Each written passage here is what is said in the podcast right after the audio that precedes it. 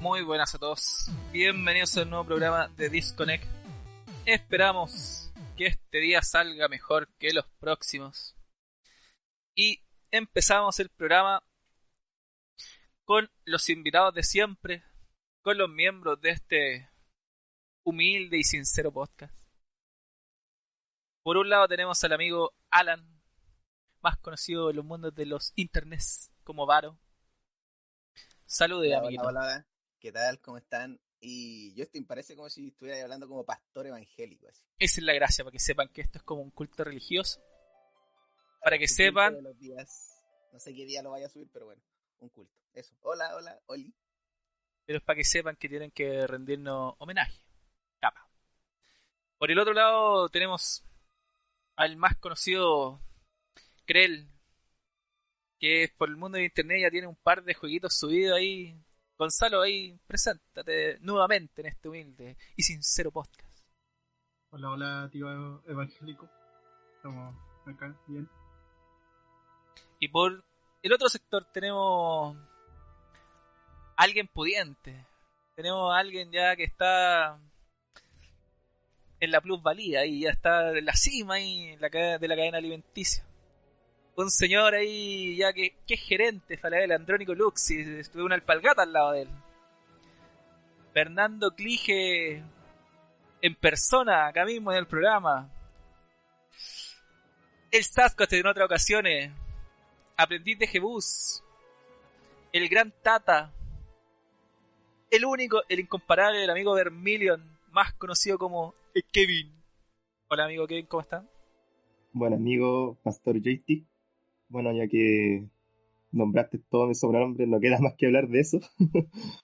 Sin comentarios al respecto, sin comentarios. Sin al comentario al respecto. Pero bueno, eh, el amigo Kevin aquí va a ser un invitado que vamos a tener de repente porque tiene una opinión y tiene un bolsillo pudiente, entonces quizás su opinión va a ser bastante interesante de conocer. Aparte que... Eh, lo dudo, pero bueno, aquí estamos. Que llega y compra cosas. Entonces, quizás desde la perspectiva de que alguien que compra cosas de salida puede ser interesante. Ah, sí, sí, puede ser, puede ser. Encima compro pura basura de salida, así que... Pero me parece bien. Eso es una buena opinión. Un, dicen los rumores, ya tiene su boleto de SpaceX para la luna, el amigo Kevin. Sí, también. Y el nuevo Tesla y todas esas cosas. El nuevo Tesla. Imagínate, miren, es pudiente, es pudiente, no, nada más que eso. Sí, esta es la roster. Pero nosotros la semana pasada empezamos sin el amigo Kevin y quedó al final del programa una cosita. Quedó algo dando bote porque se recomendaron un par de juegos, pero aquí el compañero Alan, el amigo Alan, dijeron que Bioshock 2 era un juego que no se debía jugar. Y mi pregunta ahora es, ¿por qué? ¿Por qué habían dicho eso? Gonzalo, por favor, tu opinión antes de que empiece a hablar el Alan, que es veo que está emocionado por hablar. Eh, bueno, que según mi punto de vista, Bioshock, eh, Bioshock y Bioshock Infinity son los como los juegos eh, como tal de Bioshock. Bioshock 2, aunque esté basado en, en la ciudad de Bioshock 1 o lo que sea, no está hecho por Ken Levine, que es el que hace lo- el, el guion, por decirlo así, de Bioshock y Bioshock. Así que para mí no es tan importante jugarlo para, para entenderlo. Para entender la historia, o sea, comprendo. O sea, tú consideras que el juego se puede jugar, pero no por la historia en el fondo para poder entender la saga. Eh, sí. Aparte, yo siento que Bioshock 2 fue un, algo más del mismo estudio que, que de la misma saga. O sea, sa- sacarlo para, para aprovechar el impulso del Bioshock 1. Ah, Eh. comprendo. ¿Algo más que aportar, compañero Gonzalo? Eh, ¿no?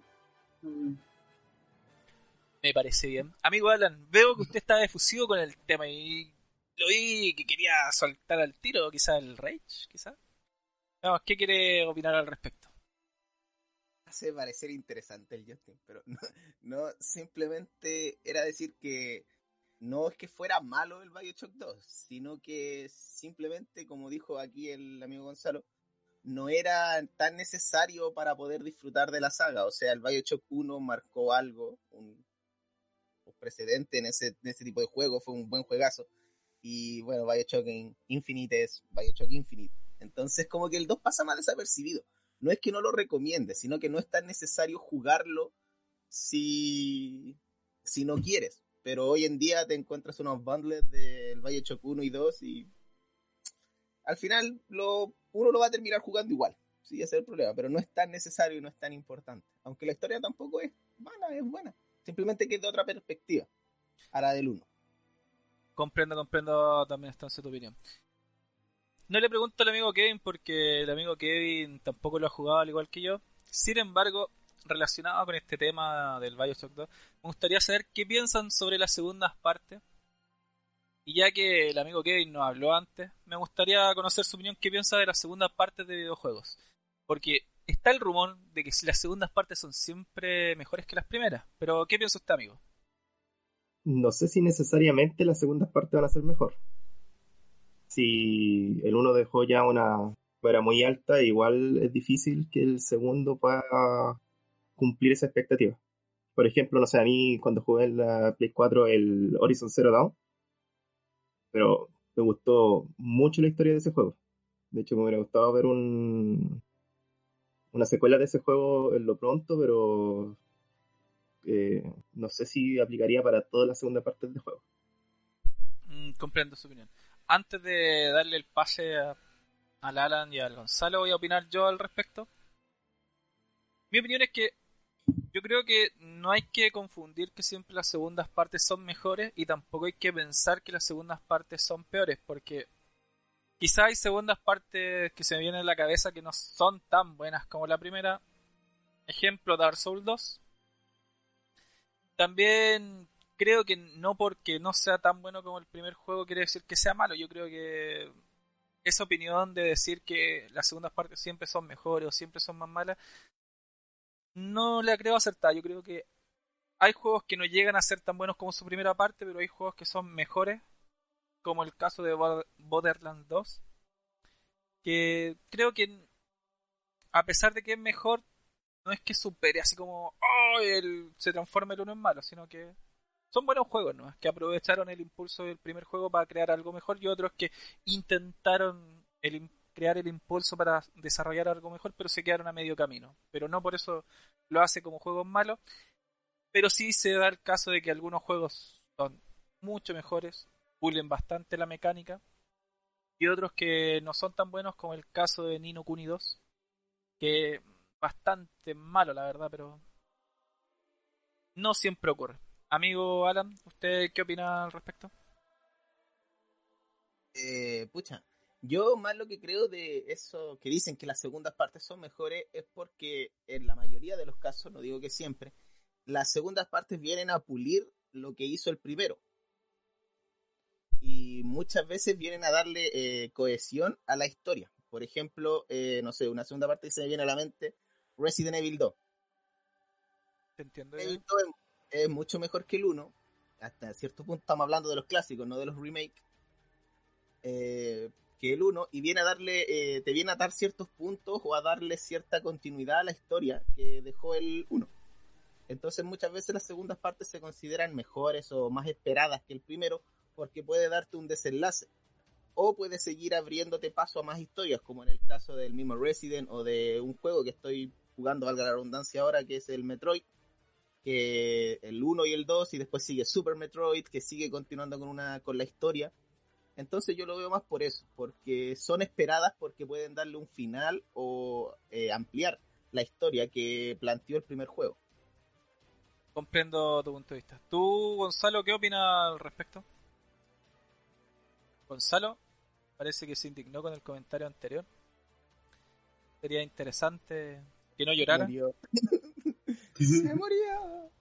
Eh, que depende del juego también. Hay juegos que sus segundas fuentes son muy buenas. Y juegos que sus segundas fuentes tampoco no, no llegan a lo, que es el uno. Entonces, depende demasiado del, del juego es que se, se hable que. Lo que quisiste decir, no lo que dijiste al final, pero te entiendo tu punto de vista. Bueno, ya habiendo zanjado esa patita del programa, vamos a pasar ya a los temas más centrales de, hoy. Aquí el primero vamos a empezar con el compañero Alan, el amigo Alan, el seguidor de esta... No, no, no, nunca tanto, nunca tan pastor evangélico. Vamos a empezar con el tema que quizás va a ser algo más profundo acerca de los videojuegos. Y él nos va a contar acerca de los RPG y una visión particular que tiene él. Y vamos a conocer su opinión al respecto. Así que, amigo Alan, por favor, expláyese. Eh, bueno, con la, con la reciente salida y el furor y lo que está pegando el, el remake del Final Fantasy VII, un clásico de los RPG, para muchos el que impulsó el RPG acá en, en Occidente, porque si es cierto que antes había alta tuberculosis, amigo, eh, sí es cierto que había antes juegos ya en, en, nuestras consolas y en, y en el mercado, el Final Fantasy VII fue el que trajo la revolución acá a este lado del, del planeta, a este lado, a, a Occidente. Eh, pero vale recalcar que la, la, jugabilidad y la, y la forma en la que está hecho el Final Fantasy VII Remake es muy diferente a lo que fue en su tiempo el original Final Fantasy que salió en 1997 para la PlayStation que fue cuando Squaresoft eh, rompió su contrato con Nintendo y lo firmó con Sony.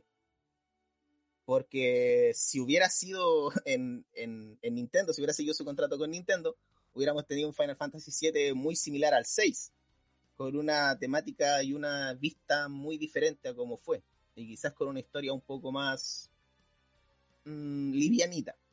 Entonces, primero hay que recalcar las diferentes versiones de, o sea, eh, los lados que tenemos. Tenemos el JRPG, que es el, el, proveniente de Japón, que es el más fantástico, más picado animu, por así decirlo, con waifu y juzbandos más, más marcados. Y tenemos el Western RPG, que es el, el occidental, véase Dark Soul, The Witcher, que tienen una fluidez más rápida, quizás no son tan lentos como puede ser un RPG, pero según mi propia opinión, y recalco que en mi opinión, carecen un poco de historia. La historia no es tan profunda como la de los JRPG y es un poco más resolutiva, o sea, se resuelve más porque se tiene que resolver. Comprendo. Una consulta. Te, te, hago la consulta porque quizás no todos saben aprovechando el momento.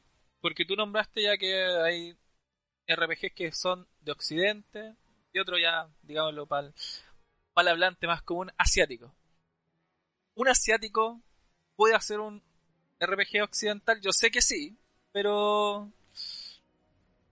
Por favor, respóndelo tú ya que tú estás hablando del tema. Uy, sorry. Eh, claro, o sea, un... Es que la forma de decir de un occidental y un JRPG es solamente como para darle un título.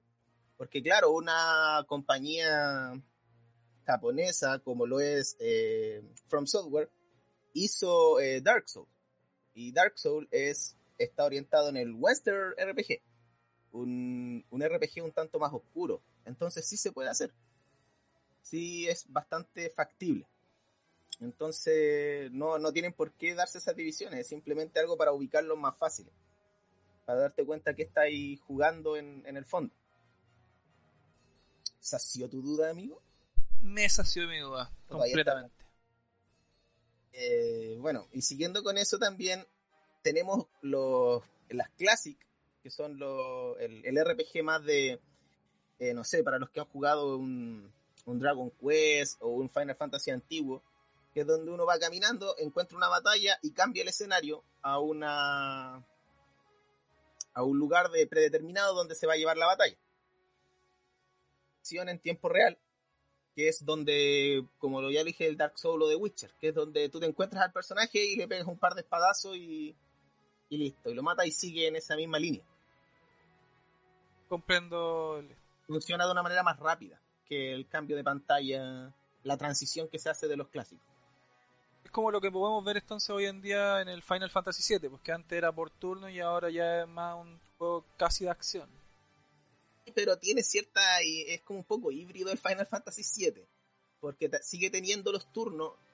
Porque tú vas llenando la barrita igual que el antiguo, simplemente que ahora puedes hacer la acción de encadenar combos y pegar mientras estás planeando tu estrategia. Entonces, como un pequeño híbrido ahí el Final Fantasy VII que intentaron darle un- una lavada de cara para no hacerlo tan monótono, quizás porque muchos encontrarán la, la acción clásica eh, monótona. De decir, hoy tengo que esperar, tengo que seleccionar. En cambio, el, el de ahora es un poco más rápido y estás en constante. Siempre estás jugando. No estás tanto dando de pausa que a muchos jugadores quizás les pueden eh, entorpecer el juego. Por ejemplo, no sé, pues le pregunto aquí al amigo Kevin eh, si cuál de los dos eh, preferiría jugar o prefiere jugar hoy en día, más que en su niñez, sino que hoy en día. Mira, hoy en día yo creo que más el actual. Pero de todas formas igual disfruto harto de los juegos que sean basados en turno. Más que estarme moviendo y estar, no sé, encadenando combos y cosas así, preferiría estar, no sé, esperando mi turno, ver qué habilidades puedo tirar y... Que nada, ese estilo de juego. Pero un- un- es que el, ese de, de pas- es algo más pasivo, es algo más, más tranquilo. Exacto. Es que son distintos, distintos tipos de juego al fin de cuentas, pero cada uno tiene su gracia a mi parecer. Yo creo que cada juego en el fondo, a pesar de parecerse en algún sentido, entrega una experiencia distinta. Es lo que pienso yo. No sé qué opinará el amigo Alan, que es el que está comentando el tema. Y no sé si el amigo Gonza quiere opinar algo al respecto. Eh, bueno, complementando eso, también siento que el- los...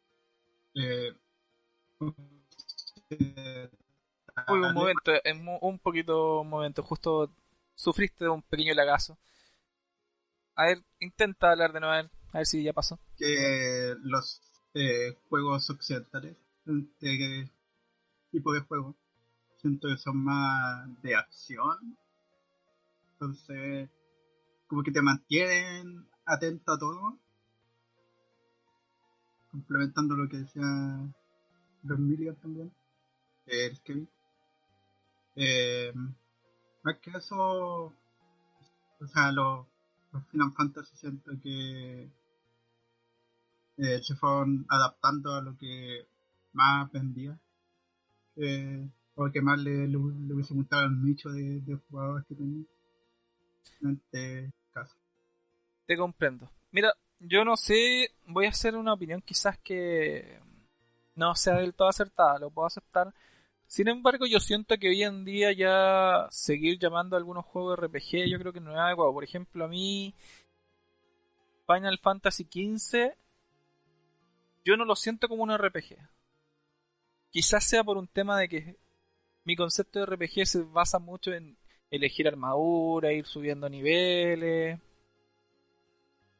eligiendo una arma distinta cada vez que uno va subiendo, pero siento que juegos como Final Fantasy VII que ocurren en el momento, a pesar de que tengan ese momento de uno de pausar la jugabilidad para elegir una habilidad, siento que ya se separa un poco y se acerca más los juegos de acción. No sé qué opina, por ejemplo, el amigo Gonzalo al respecto de eso.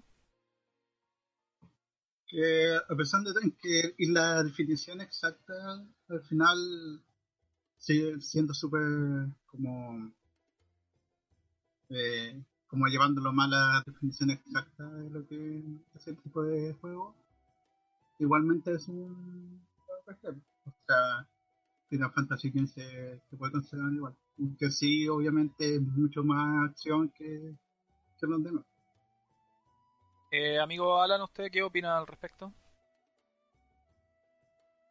Es que en definición la sigla RPG significa Role Playing Game, o sea, estar eh, roleando básicamente un personaje. Entonces cuando tú juegas un Final Fantasy XV, tú básicamente igual te metes dentro de Noctis, aunque suene muy... muy, mm, muy Sí, muy no, sí. Eh, entiendo ah, el punto, entiendo el punto. Entonces, claro, porque ahí hay una división muy que se está haciendo ahora de, de modernizar el, el género. eh, dando ese tipo. O sea, Final Fantasy XV lo hizo, Final Fantasy VII Remake está, probó con una hibridación, no tanto... Yo encuentro que Final Fantasy XV es mucho más de acción que Final Fantasy VII Remake.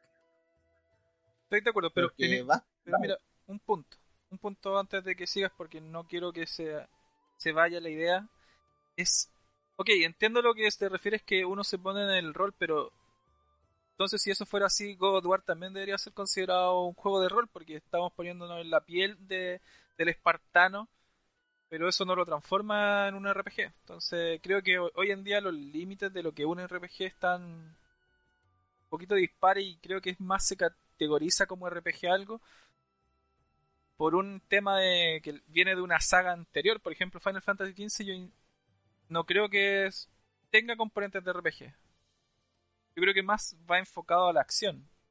que sí lo tiene porque eh, la, a ver, el, género RPG también nace primero del, rol de, mesa, del clásico Dungeons and Dragons y, y ese tipo de, género. Entonces también no solamente va en eso, sino que en, en suministrar tu personaje, en ver sus estadísticas, en ver sus armaduras, en ver eh, su progresión. Claro, tú dices, tú también te metes en la piel de, de Kratos, pero no lo estás eh, analizando ni mejorándolo a tu manera eh, específica. O sea, sí, le puedes poner las diferentes armas y esas cosas, pero no tiene tanto nivel de detalle como podría tenerlo si el Final Fantasy XV o cualquier otro RPG. Entiendo tu punto de vista. ¿Tú, Kevin, qué piensas al respecto sobre el tema? Sí, apoyo en parte a, al amigo Varo. Eh, siento que el Final Fantasy XV igual mantiene bastantes cualidades de los RPG, ya sea el grindeo de experiencia, estar haciendo misiones secundarias para poder sacar eh, accesorios o incluso, no sé, estar haciendo unas misiones para sacar armas legendarias de los personajes. Y aún así igual tiene flexibilidad porque puede elegir bastantes tipos de armas para cada personaje.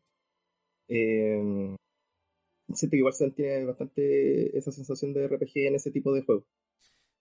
Entiendo tu punto de vista. Yo para llevarlo ya a la idea central más que lo que estaba diciendo antes, yo creo que en sí el problema que veo actualmente con los RPG, porque sí, Final Fantasy XV no quiere decir que no lo es como tal, en realidad no está del todo correcto.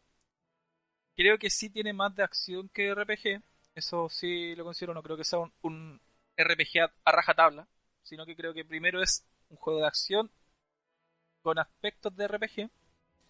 Y yo creo que eso sucede porque yo creo que la saga que más se ha visto este, esto en general, este problema, es que se está tratando de simplificar mucho el tema de un RPG.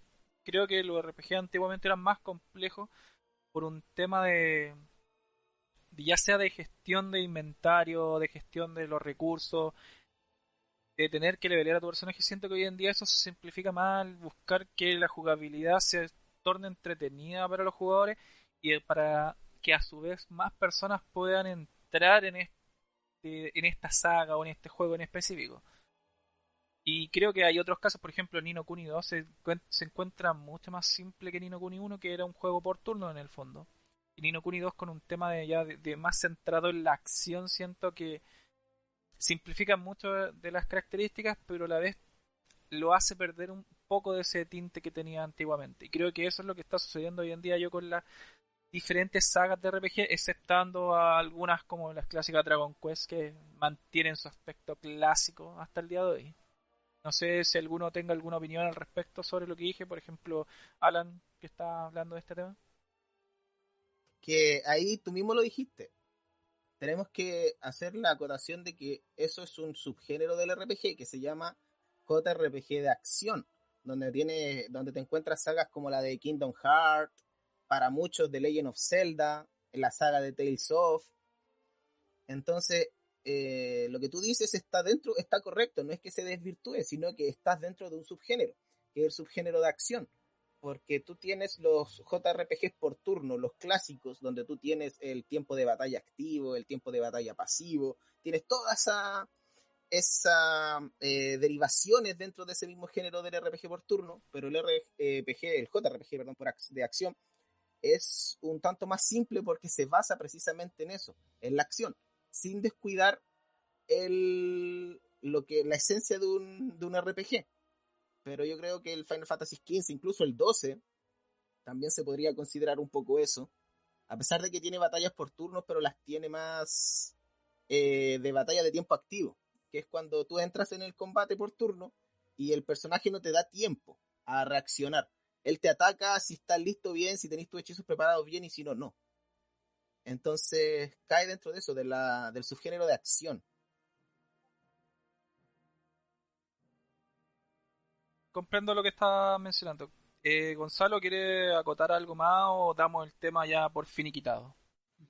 Eh, aparte de lo que decís tú, estoy totalmente de acuerdo también y me hace pensar un poco en que tal vez los juegos se adaptado un poco para ser un poquito más comerciales, tal vez.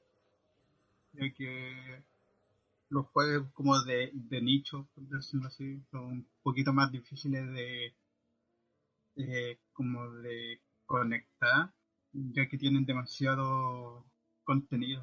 Entonces, creo también que empezaron a mutar para hacerlo un poco más accesible a, a, más jugadores y así vender un poco más, tal vez. Podríamos, un detalle, podríamos decir casualización del programa. No sé si alguien quiere decir algo más, Alan, por ejemplo.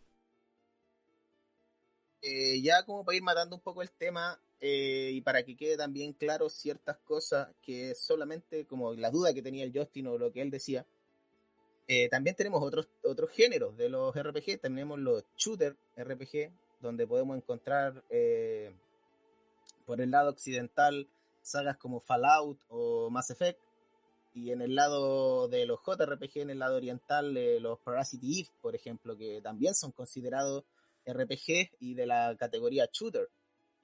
Entonces ahí hay mucho, hay mucho em, derivaciones y subgénero dentro de, porque también tienes eh, los RPG tácticos, que podemos hablar del Final Fantasy Tactic, de, de Game Boy Advance o de, Nintendo DS, o lo mismo XCOM, que también es un RPG por turno también, o sea, por un táctico, que por el lado occidental.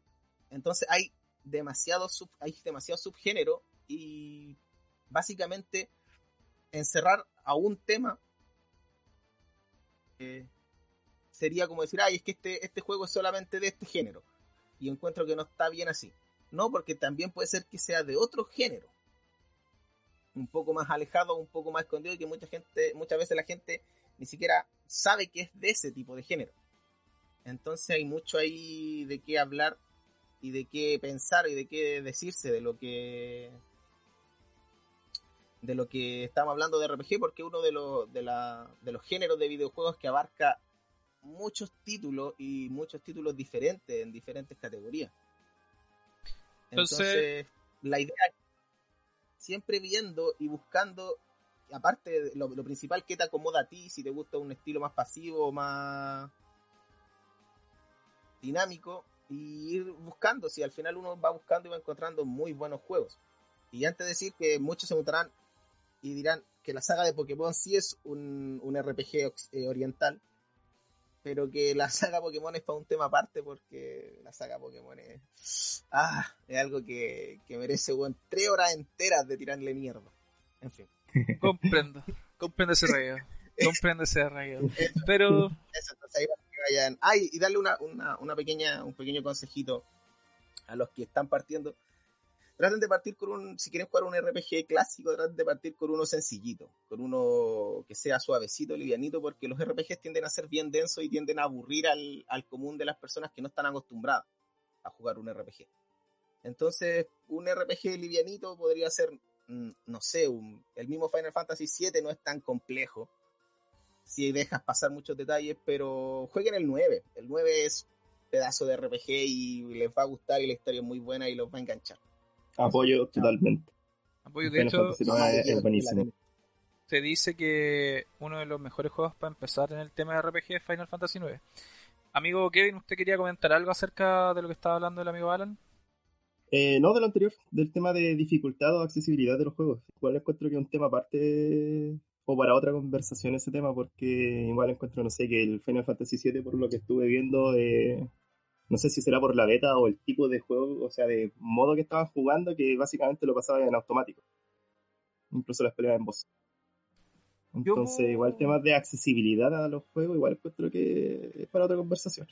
Puedo entender eso del Final Fantasy, yo creo que sí es verdad que se tiene que hablar en otra conversación porque ya estaríamos hablando de dificultad en los videojuegos, pero lo del Final Fantasy VII creo que se debe a un tema netamente de, de que el juego está más casualizado. El, sistema es bastante más simple para lo que están acostumbrados los fans de la saga. Yo creo que por ahí va el tema. Eh, sí. Y ahora ya como este tema ha dado fin, pasamos al siguiente tema que nos, trae el amigo Gonzalo. Y el siguiente tema sería sobre videojuegos basados en películas y series. Así que Gonzalo, cuéntanos acerca del tema, por favor. Eh, bueno, me, me saltó esta duda. Eh, donde vi juegos que, por ejemplo, están basados en alguna película, en alguna saga de anime, en alguna saga, o sea, en una saga, en algo así. Al final, eh, no sé si te asegura un éxito eh, tener, por ejemplo, el nombre de la, de la saga o de una película por ejemplo, los lo Star Wars. Si un juego eh, va a vender sí o sí, aunque sea, entre comillas, malo o mal hecho, solamente por tener el, el, nombre, el tag de la película o, de la saga en cuestión. Entiendo tu pregunta. en el fondo lo que quieres decir es que si por tener el nombre ya de la saga de, de una película, el juego va a ser comercial voy a dar voy a partir yo con la opinión al, respecto. Yo creo que depende del caso. Por ejemplo, si ponemos en la mesa hoy en día un juego de Star Wars, yo creo que un juego de Star Wars solo por tener el nombre Star Wars vende. Sin embargo, creo que los jugadores igual están medio oscurados ya sobre el tema porque ya han visto bastantes juegos malos que están basados en película y serie y creo que transportar de repente los juegos de película y serie se hace muy, muy simple, la gente trata de, de darle simplicidad al juego, pero creo que el tema de, de que si son buenos o no, yo creo que más depende de, la compañía que crea el videojuego. No sé si piensas lo mismo tú, Gonzalo.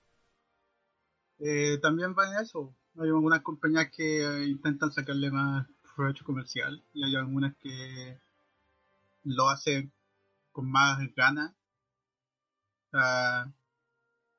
comillas, con más amor al juego, a la saga en sí.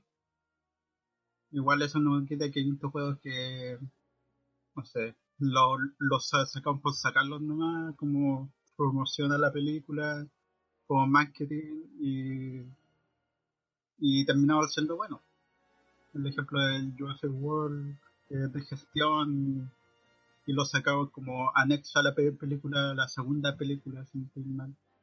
Y, y, le fue bien. Eh, para empezar un juego que ah, como simplemente un anexo, decirlo así, le fue bien, bastante bien. Entiendo. Y buen juego. Eh, Alan, tú al respecto ¿Qué opinas? Y, y si tiene algún juego en particular que tú consideres que esté basado en alguna película que sea bueno. O en alguna eh, serie, puede ser. Mira, mira, yo pienso que también es un arma de doble filo el sacar algo basado en un producto ya existente como una serie o una película. Porque si tú, claro, tú decías que eso le da un, ¿cómo decirlo? Un, un sello de que ah, va a vender porque está basado, por ejemplo, en Star Wars, también corres el riesgo de que tiene que ser bueno porque está basado en Star Wars. Entonces ahí te juegas eh, mucho en ese sentido, de decir, a ver, vamos a sacar algo, pero tiene este nombre ya. Entonces tiene que ser bueno porque si no se nos van a tirar al cuello. Entonces si se nos tiran al cuello, va, va a fracasar en venta.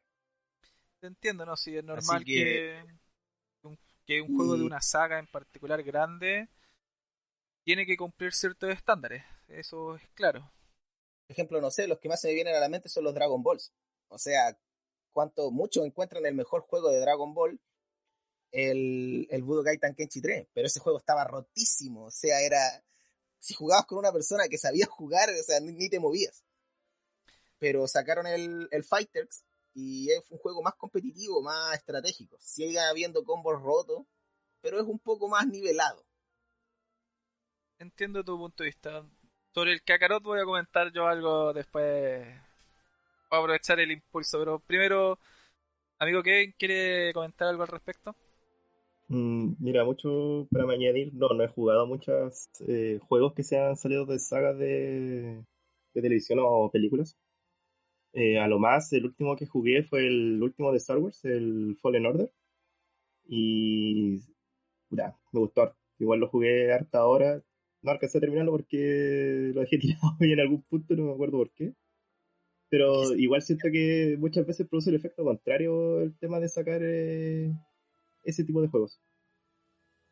Te puede jugar muy en contra sacar un juego malo sobre una saga. Entiendo bien el punto. Amigo Gonzalo, ¿usted al respecto qué quiere mencionar? Eh, estoy de acuerdo eso que es un, doble filo. El tema es que igual y la gente los compra al, al tener su loguito de, de la saga en, cualquier.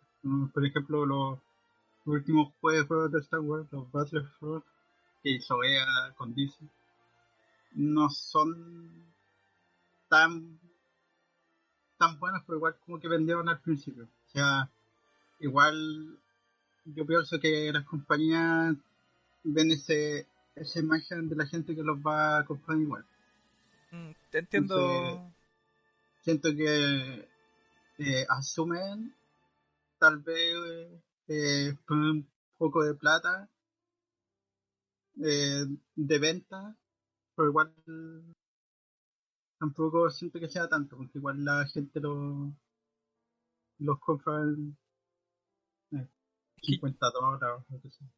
¿Sabes lo que yo creo que pasa respecto a eso? Que creo que las compañías saben que produce ilusión de repente tener algo de una saga ya reconocida, ya sea Juego de Tronos, Star Wars, El Señor de los Anillos, Harry Potter, saben que la gente está esperando quizá algo a la altura de la saga.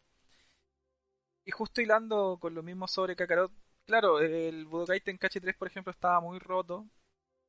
Sin embargo, a la a la saga de Dragon Ball, a los fanáticos que eran de Dragon Ball, le aportó sentir que la jugabilidad era la de Dragon Ball. Entonces, las personas quizás saben que no es el mejor juego de la historia, pero por lo menos los, lo sienten como un buen juego, porque es entretenido, porque aporta mecánicas que hacen sentir que tú estás usando a Goku y no un personaje random. Y creo, en cuanto a Dragon Ball Kakarot, que el problema que tiene es que el juego podría haber cumplido las expectativas de los usuarios, pero el juego se enfoca netamente en vender la marca no se preocupa de que el juego sea bueno. Tiene muy buenas cinemáticas, perdón. Pero hay muchos aspectos del juego que están francamente mal. Las peleas. El juego se supuestamente iba a tener un toque RPG que no lo tiene. Y creo que entonces eso desmotiva a la gente. Con Dragon Ball Fighter es un tema distinto porque la campaña fue la mala, pero la jugabilidad del modo de pelea que tiene es muy entretenida y hace sentir a las personas que están ocupando a Goku, que están ocupando a Broly. Entonces transmite esa esencia de que Dragon Ball. A pesar de que no tenga una campaña decente. Sin embargo, al contrario de Kakarot, siento que las críticas se han ido en ese aspecto de que no se siente como un Dragon Ball. Se siente que es un relleno en la saga y no nada que aporte. No sé si alguno tiene alguna opinión discrepante a la mía, no sé. Pero yo creo que lo que sucede es eso. Amigo Kevin, no sé si usted quiere mencionar algo. Eh, no, no, para añadir, eh, igual a la gente le gusta meterse en la piel de esos personajes. O no sé, en caso de Star Wars, estar peleando con esos sables o no sé, interpretar a, la mayoría de los personajes. Y el objetivo al final de las compañías se cumple de que todo vende. Y si el juego es malo, eventualmente ya la gente lo va a basurear un rato, pero se le va a olvidar y bueno, van a seguir comprando después. igual. Correcto. Amigo Alan, ¿usted quiere comentar algo? Eh, sí, yo quería hacer un, como un, pequeño, una pequeña aclaración dentro de esto, de que eh, aquí hay como dos puntos, porque podría ser un juego basado en el universo, como puede ser el Jedi Fallen Order o el, o el mismísimo eh, The Walking Dead, que la, el juego, si mal no recuerdo, sacado por Telltales fue buenísimo, siendo que la serie tuvo un decaimiento bastante grande, a no ser que estés jugando algo eh, como, no sé, como el Iron Man 1, que era un juego basado en la película, jugando la película y no juegos basados en el universo de esa saga, como puede ser, como digo, el, el nuevo de Star Wars y el y el The Walking Dead. Entonces muchas veces tienden a ser mejores los juegos basados en el universo que en el mismo juego. Por ejemplo, el Kakarot recrea, por lo que he visto, las peleas y la, las sagas de, de Dragon Ball Z, que uno ya las tiene vistas a lo mejor.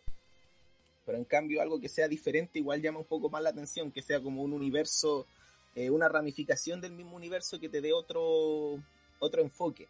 No sé, como pasó con el Star Wars, el donde jugabais con el discípulo de, con Star Killer, con el discípulo de Vader. Que claro, estaba basado en el universo de Star Wars, pero desde otra perspectiva. Y fue juegazo el uno. Comprendo Más que todo. nada eso. No, lo, es que, como decía antes, lo que sucede con Dragon Ball Kakarot es el tema que a pesar de que tiene cosas que están muy bien hechas, la cinemática, antes de las peleas, el tema es que no transmite la esencia cuando tú estás peleando con los personajes. Ese yo creo que el mayor problema que ha tenido hoy en día Kakarot. Pero en cuanto a recopilar la historia es lo de siempre. Pues ya todos conocemos cómo es la historia, pero si no transmite lo que está mostrando, no se siente un buen juego. Gonzalo, ¿tú opinas algo más al respecto sobre el tema? Eh, sinceramente no. Sí, siento que está todo hablado y dicho. Igual, igual que todos los temas que hemos tocado últimamente, Me parece perfecto. depende del juego. Me parece perfecto. Entonces ya como tema final, entonces nos vamos a meter de pasadita a lo que está sucediendo últimamente, que es relacionado al E3. Con todo esto del coronavirus, vemos que los vemos que el tema del, ya, del E3 está mutando un poquito. Y resulta que el E3 está ya en un proceso de, de cambio. Ya vimos anteriormente que Sony se había salido del E3 el año, el año pasado. Sin embargo, este año, por el tema de la pandemia mundial, Xbox no va a poder hacer su presentación, que quizá iba a ser la gran estrella del E3.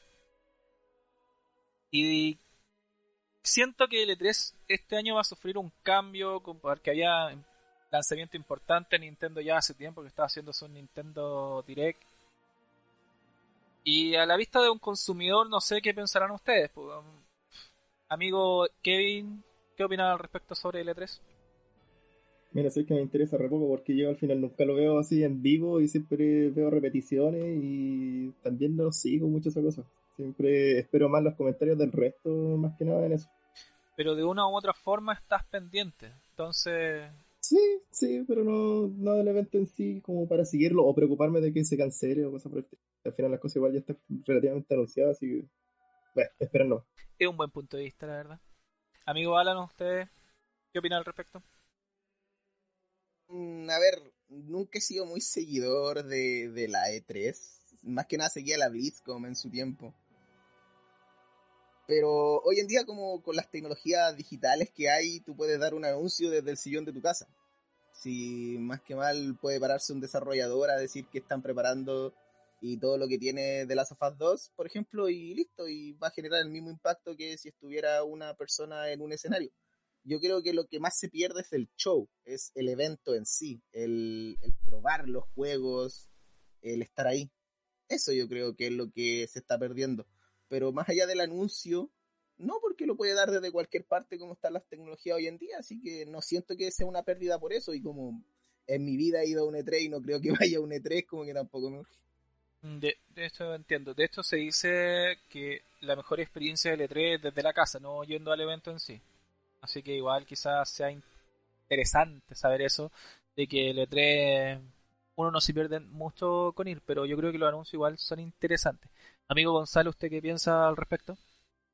Eh, pienso que es algo más de culto que de marketing en sí. ya que las compañías que están en el evento no sé si necesitan ese marketing adicional, adicional en ese evento.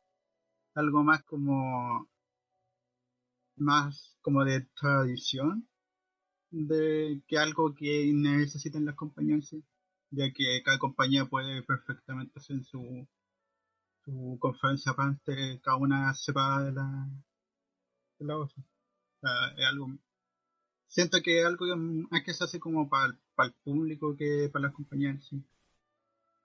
entiendo tu punto de vista y sucede que yo quizá aquí voy a ser el único que va, que va a estar aquí con esto. Pero yo soy de las personas que sabe que está el E3, le dicen la fecha y lo anota en el calendario. Yo estoy pendiente del día que hacen el E3 y estoy pendiente de las fechas del E3. Yo cada transmisión que ocurre, yo las veo todas, de principio a fin. No me he perdido ninguna conferencia de hace 8 años que tengo internet de calidad quizás no era el, hace tiempo el mejor internet, pero me permitía ver las conferencias y me encanta ver cada de tres. Siento que a pesar de que no, no se entienda mucho por el tema de público, no sea vistoso, creo que produce mucha emoción estar viendo lo que van a anunciar, porque al fin de cuentas es, se juntan las empresas en el año para poder decir vamos a lanzar esto y esto tenemos preparado hacia futuro creo que de, un tema comercial es bastante atractivo y también bastante entretenido. Sin embargo, entiendo el punto de vista de que muchos no les interese ver las conferencias porque a la larga pueden terminar siendo aburridas. Y aparte que es un gran consumo de tiempo porque no son conferencias que duran poco. Y además que son conferencias que empiezan bastante tarde, al menos en Chile. Entonces, por ahí entiendo que no, no siempre sean atractivas, pero creo que sin L3 perderíamos algo importante porque es el momento del año donde se le dedica a los videojuegos más atención y creo que no tener L3 en particular puede provocar una sensación de que los lanzamientos o los anuncios sean más dispersos y no, y no sea algo tan bombástico y tan de, de culto como es hasta ahora. No sé si alguno tiene alguna opinión al respecto, Gonzalo, tú. Eh, siento también que, no sé, estoy eh, haciendo una especie de de predicción que siento que lo van a hacer igual, de forma online, nomás. O sea, eso es lo que yo pienso que va a pasar, que lo van a hacer de forma online. De hecho, se tiene anunciado que van a hacer conferencias online este año, pero sin embargo, no se sabe cómo va a resultar. Yo creo que va a ser lo mismo, va a causar la misma impresión en el público. Pero ya está anunciado, sí, que van a ser temas de ah. directos, pero virtuales. o sea, el, el marketing que necesitan para hacer Por ejemplo, lo que pasó con con OneHealth que lo anunciaron como juegazo y terminó siendo una decepción. Pero es que. La, gente se lleva la, la impresión de ese evento Es que la, la decepción ocurre porque también la presentación fue mala. Yo creo que puede jugar en contra y jugar a favor. Porque la presentación de Warcraft. Primero dijeron que iban a anunciar algo interesante, prometieron cosas y después no, no entregaron lo que corresponde. O con lo mismo que pasó anteriormente con Diablo. Que Diablo habían anunciado algo específico y después no terminó resultando lo que era, que era un juego para celular y la gente esperaba el juego de, de PC o consola. En caso voy, pues es como jugársela de cierta forma para intentar vender la pomada, entre comillas, un buen chileno.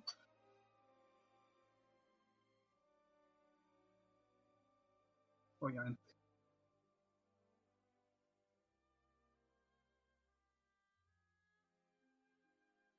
Eh, yo creo que sí, como decía, se va a hacer online y que al fin y al cabo, por ejemplo, no sé, dando un ejemplo, si anuncian eh, God of War 2, va a generar el mismo impacto que anunciándolo en vivo, entonces van a tener la misma repercusión. Eso. Entiendo eso. Amigo Kevin, ¿usted? Eh, no, no mucho más que añadir. Sí, al final la gran masa de gente que está pendiente del E3, al final la termina viendo online y va a causar el mismo efecto que la hagan online o que se haga presencial en algún lugar. Lo mismo me pasó, no sé, con una presentación de autos que igual me gusta ver. Eh, al final se canceló y de todas formas igual presentaron en videos y con algo más o menos producido y genera el mismo impacto ya que la gran mayoría de gente al final igual lo ve por video nomás. Eh, entiendo tu punto de vista. Pero, a ver, un detalle, ya que vamos a terminar el tema. Amigo Kevin, ¿algún juego que esté esperando? ¿Algún juego que quiera que sea anunciado este 3? Mm, no mucho. No mucho. Estoy pendiente más de lo que está, está ahora para jugar. No me, no me causa mucha sea, eh, esperanza estar viendo lo que va a salir. Me parece una decisión correcta si no se ilusiona con nada. ¿Usted, amigo Alan?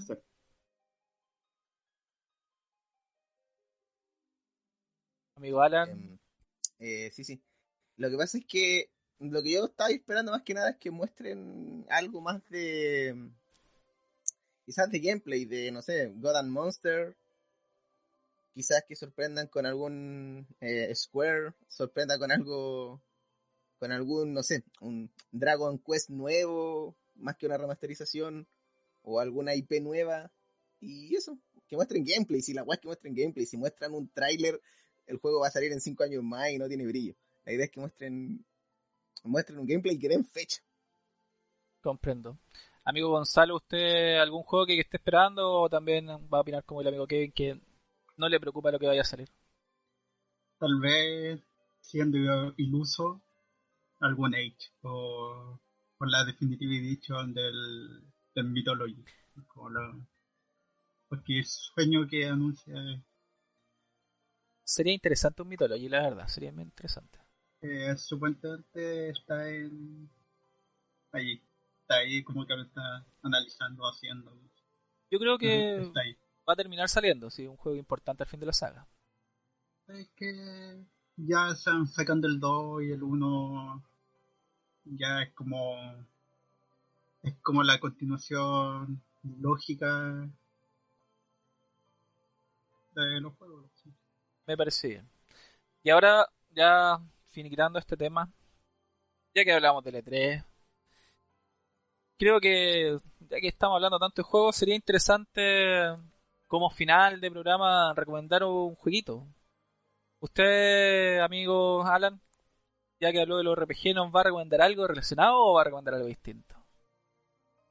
Eh, puta, pareciendo muy obvio, sí voy a recomendar un RPG, eh, eh, más allá de recomendar el Final Fantasy IX, que es un clasicazo obligatorio, eh, les recomendaría probar los juegos de la saga Tales of, más que nada el Berseria o el Sinfonia que son bastante buenos y que tienen una, una modalidad un tanto distinta, son más de acción, pero manteniendo ese toque animu clásico de algunos RPG. Así que la saga Tales of, hay uno, el Sinfonia Volver Seria, a, elección. Me parece. Tienen buenas historias. Amigo Alan, ¿alguna red social? No sé si quiere dar hoy día. Lo, le dejo la pregunta mm. abierta. No, ninguna red social por ahora, lo siento. Amigo Gonzalo, ¿usted algún juego que quiera recomendar?